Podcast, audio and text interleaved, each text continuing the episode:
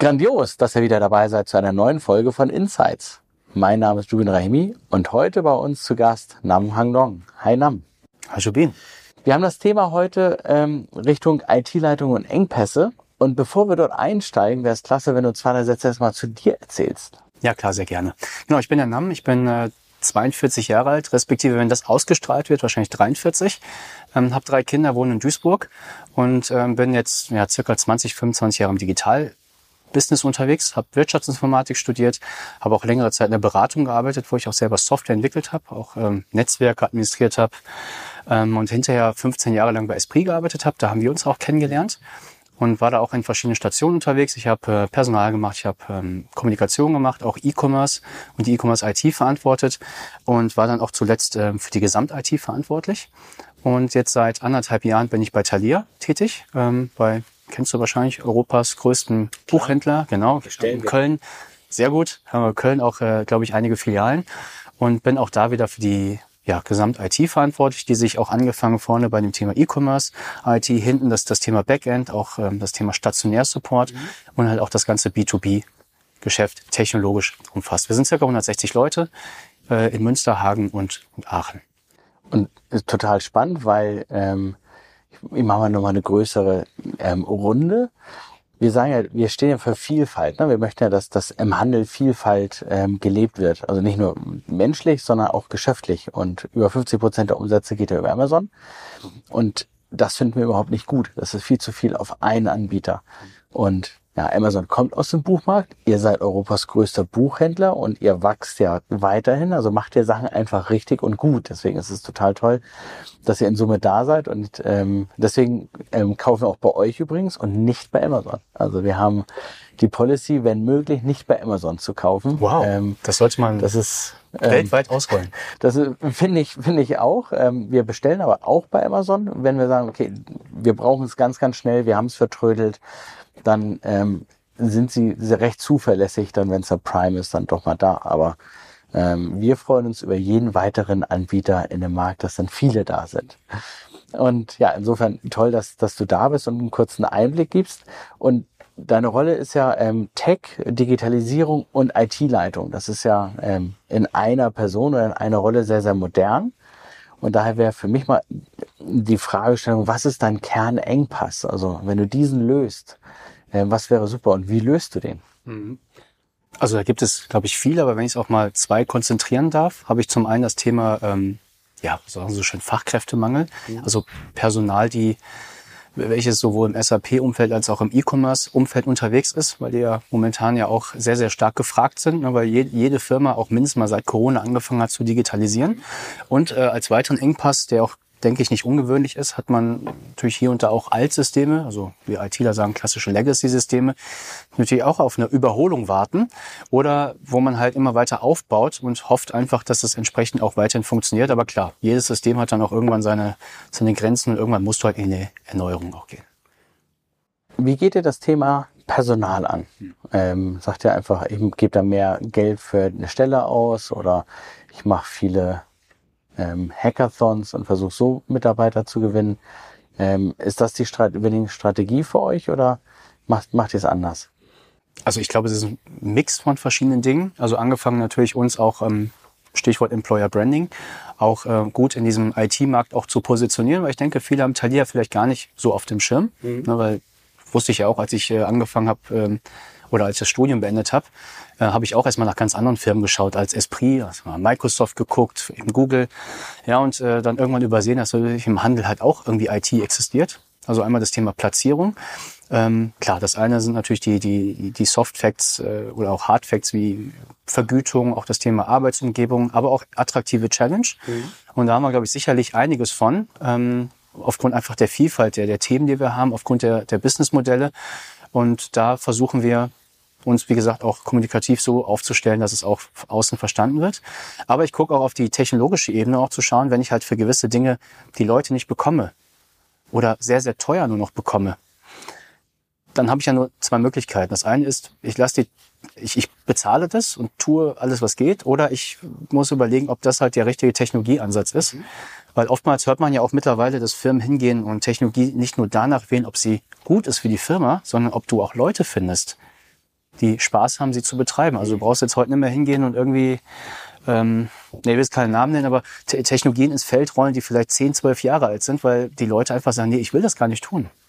Ja, dann findest du die Person nicht und dann hast du Technologie, die verrottet. Ja. Ne? ja, oder du findest halt vielleicht Leute, die, und das ist ja das nächste Problem, die vielleicht dann auch sehr, sehr weit fortgeschritten sind im Arbeitsleben, natürlich irgendwann auch rausfallen, mhm. ne, weil sie vielleicht in, in fünf Jahren äh, in Rente gehen, die wohlverdiente, was ja total gut ist.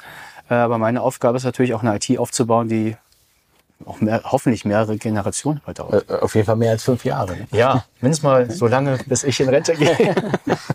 dann, ähm, dann ist es ja die Innovation, die für dich oder der, der Treiber ist ja Personalmangel, dass du innovativ wirst. In dem Zuge hast du da ähm, ein, zwei ja, tolle Ideen, die du aus dem Nähkästchen plaudern kannst. Hm. Also man kann sich jetzt fragen, ob das also hoch innovativ ist, aber jetzt mal im, im SAP-Umfeld geschaut. Also wir haben ein, ähm, genau, also ein SAP-System, was auch über die Zeit gewachsen ist. Und wenn du halt auch viele IT-Verantwortliche fragst, wie geht's in deinem IT-System oder deinem SAP-System, wenn sie auch sagen, es ist so ein bisschen verbogen und verbastelt. Das darf man gar nicht negativ ähm, auffassen, weil es ist halt über die Zeit einfach gewachsen und früher gab es vielleicht gewisse Dinge einfach nicht im Standard, die es heute gibt. Und man hat sich die natürlich dran gebaut, weil das Geschäftsmodell das natürlich benötigt mhm. hat. Ähm, so natürlich auch in allen Firmen, die ich kennengelernt habe. Und ähm, ich versuche dem zu begegnen, indem ich einfach sage, lass uns mal das ERP-System auf seine Kernfunktion zurückbauen. Ähm, die Kernfunktionen sind ja sowas wie Warenwirtschaft, wie Finanzbuchhaltung, Logistik und alles, was du extra brauchst als Firma. Das versuchst du in so eine Art, ich sag mal, Logik-Layer reinzulegen oder Service-Infrastruktur, es hat zwei Vorteile. Dein Kernsystem bleibt einmal sauber und du hast auch den anderen Vorteil, dass du vielleicht für diesen Service Layer auch nochmal anderes Personal findest, was vielleicht mhm. leichter oder auch breiter verfügbar ist. Ähm, und so schaffst du ein bisschen den Spagat ähm, aus Technologieerneuerung, aber halt auch äh, hoffentlich dann auch Personal finden, diese Aufgaben dann auch zu erledigen.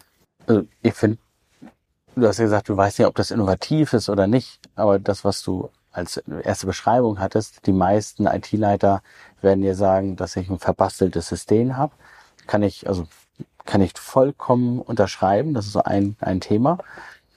Und ich finde, es ist schon immer innovativ, wenn man etwas macht, was dann gegen den Strom ist. Weil typischerweise sagt man, ich habe dann eine One, Two or Three Vendor Strategy und dann packe ich alles da rein. Und dann, ähm, ja, dann bin ich eigentlich in so einem Lock-in-Effekt und da rauszugehen, ich finde, auf jeden Fall ist mindestens mutig, es ist anders.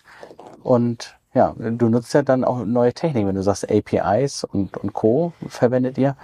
Ähm, Governance ist ein großes Thema. Ähm, ihr seid ja gerade am Anfang dazu, aber wie wo, wollt ihr oder habt ihr da schon eine Idee, ähm, Überblick über die APIs und die Module zu, zu haben, wo was da nun wirklich drin ist und wie das zusammenspielt? Also wir haben mit einer, ich sag mal, externen mit einer externen Agentur ähm, so eine Art ähm, Blueprint aufgebaut, der also genau auf diese, auf diese Felder halt einzahlt und genau sagt, okay, wie wollen wir denn künftig auch unterscheiden, was ins ERP kommt und was halt nicht? Ja, weil das ist ja auch eine wichtige Richtschnur, um künftig da auch Entscheidungen zu treffen und äh, haben im Rahmen dessen jetzt auch, ich sag mal, eine Architektur entwickelt, zumindest auf dem Papier, die diese Dinge halt bedient, die ich gerade gesagt habe. Und wir bauen, ähm, also wir werden auch einen, einen Prototypen, also einen echten technischen Prototypen bauen, um mal zu gucken, ob das entsprechend funktioniert. Und wenn das gelingt, wovon ich mal ausgehe, würden wir dann halt versuchen, so unsere Top X-Themen mal abzuarbeiten nach Priorität, ähm, um genau immer weiter halt auch Teile aus der aus dem Core entsprechend loszuziehen also im Endeffekt sagt man ja, okay, ihr habt einen Blueprint, ihr macht euch darüber Gedanken, ihr probiert es einfach aus, um das zu verifizieren. Ne? Kann man wieder sagen, agil, natürlich, ne? Geht ja nichts. Man muss ja. immer das Adjektiv agil einschieben. Ja. Okay, darum ging es mir gar also, nicht. Ich dachte. Ähm, ähm, aber ähm, dann macht es agil, aber ihr probiert es einfach mal aus und das ist, glaube ich, auch immer ganz, ganz wichtig in dem, dem Zusammenhang. Wie kommst du auf solche Gedanken? Ähm, das ist aber schwierig, ne? Wie kommt man auf solche? Wie kommt man ja? Ich überlege gerade. Also ich muss den Gedanken mal fassen, wie ich darauf gekommen bin. Naja, ich, ich, ich glaube, ein Teil ist, dass wir erstmal nachdenken. Also was habe ich vielleicht in meinem Leben auch schon gesehen, aber das ist natürlich nicht alles, weil man hat im Leben, man hat sich wahrscheinlich viel zu wenig gesehen, ja, um alle Lösungen der Welt zu kennen. Ähm, ich unterhalte mich aber auch viel mit, mit tatsächlich anderen Menschen, also auch Dienstleistern, Partnern wie mit, mit dir oder mit euch zum Beispiel, weil ihr natürlich auch viel Erfahrung aus, aus vielen Projekten auch mitbringt. Und oftmals habe ich auch gelernt, wie es gehen kann, aber ich habe auch oft Impulse mitgenommen, wo ich gesagt habe, okay, komisch, dass ihr es tut, glaubt nicht dran, also auch wie man es vielleicht nicht tut, mhm. ähm, was ja auch in Ordnung ist. Ähm, vernetze mich auch sehr, sehr stark innerhalb der, der, der, der Handelsbranche Und ähm, genau, ich spreche bewusst über Handel und nicht über Buch, weil Buch ist natürlich relativ überschaubar. Mhm. Ne, da sind wir ja auch mit der, der größte Player. Ähm, aber die Vernetzung mit anderen Branchen ist schon ganz gut, weil am Ende des Tages, ob du Food verkaufst, Non-Food, Consumer Electronics oder was auch immer, du brauchst immer ähnliche Dinge. Du brauchst eine Kasse, du brauchst einen Online-Shop, du brauchst irgendwie ein Backend-System. Und da kann man sich relativ gut austauschen. Auch da wieder lernen, was geht, was nicht geht, um auch da die, die Lernkurve ähm, hochzuhalten. Weil eins ist immer wichtig, auch gerade im Handel, das Thema Time to Market. Ja? Du bist der Beste nicht, weil du der Größte bist, sondern ähm, im besten Fall auch der Schnellste. Was können, was können die anderen ähm, Händler von euch Buchhändler lernen? ich weiß nicht, ob ich das so allgemein auf Buchhandel ausdehnen kann, aber wenn ich jetzt mal auf uns selber schaue, wir sind ja seit 2016 breiter um die Channel-Händler und ich war selber erstaunt, bevor ich mich mit Talier intensiv beschäftigt habe, wie viel wir eigentlich auch tun. Also das hättest du vielleicht einer oder einem Buchhändler gar nicht zugetraut. Ja, angefangen bei Abholstationen, die vor den Filialen stehen, wo du 24-7 deine, deine Artikel auch abholen kannst, nachdem du sie online bestellt hast. Ähm, genauso wie auch das, das ähm, ich sag mal, kassenlose Bezahlen in, in den Filialen über die äh, Scan-and-Go-App. Das heißt, du kannst dir auf deinem Handy die Talier-App installieren, kannst du Artikel scannen und die dann halt wiederum direkt auf dem Handy bezahlen, so dass du, und das fühlt sich wieder erstmal komisch an, einfach mit der Tüte rauslaufen kannst, ohne an der Kassenschlange vorbeizukommen, äh, vorbei zu müssen. War natürlich auch während der Pandemie hilfreich, aber ist auch nochmal einfach ein schöner Case, um auch die vielleicht digital affineren Kunden abzuholen und Convenience zu bieten. Und auch die Kunden auf die App zu bringen. Ne? Und genau, das ist natürlich der andere, auch, auch sehr positive Nebeneffekt. Also Wahnsinn. Also, ich finde, ähm, da wird, wird Thalia total unterschätzt, wenn man es nicht kennt. Und ich, ich empfehle jedem nicht bei Amazon, sondern mehr bei Thalia zu kaufen. Ein bisschen Werbung. Aber ähm, ihr stellt ja auch ein. Also für denjenigen Genau. ähm, ist es sicherlich auch immer mal ähm, ein Blick wert.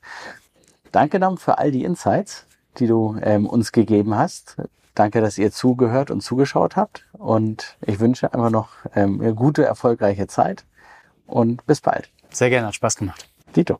Danke dir für das Zuhören und ich wünsche dir noch einen schönen Tag oder Abend. Du kannst diesen Podcast über alle gängigen Kanäle abonnieren und erzähle deinen Kollegen und Freunden davon. Je größer die Community wird, desto mehr Inhalt und Diskussion können wir für dich transportieren und erstellen.